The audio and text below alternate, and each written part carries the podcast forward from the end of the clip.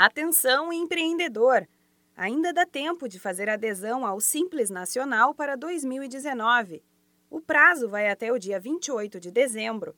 As empresas que pretendem fazer o agendamento devem correr. Uma vez deferida a adesão, já terá efeito a partir do primeiro dia do ano calendário escolhido.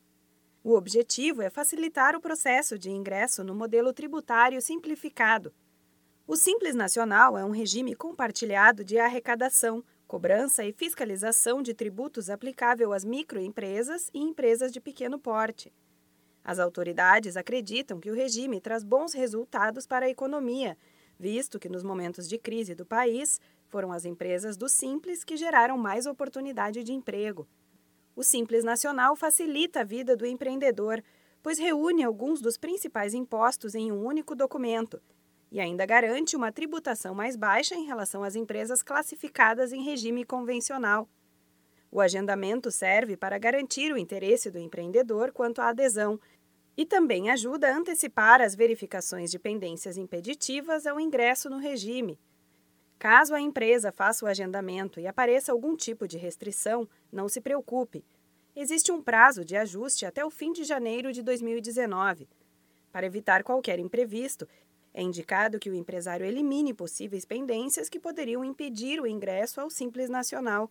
Vale lembrar que, recentemente, o regime passou por várias modificações que trouxeram benefícios a quem participa. Para as empresas que já fazem parte do Simples Nacional, o processo de manutenção é automático. Porém, a situação de débitos tributários deve ser ajustada para que não corram o risco de serem excluídas da tributação. Para efetuar o agendamento, basta entrar no site www.receita.fazenda.gov.br barra Simples Nacional e fazer o cadastro. Para mais informações e esclarecimento de dúvidas, entre em contato com a Central de Atendimento do Sebrae pelo telefone 0800 570 0800.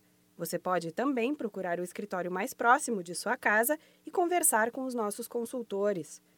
Da Padrinho Conteúdo para a agência Sebrae de Notícias, Renata Kroschel.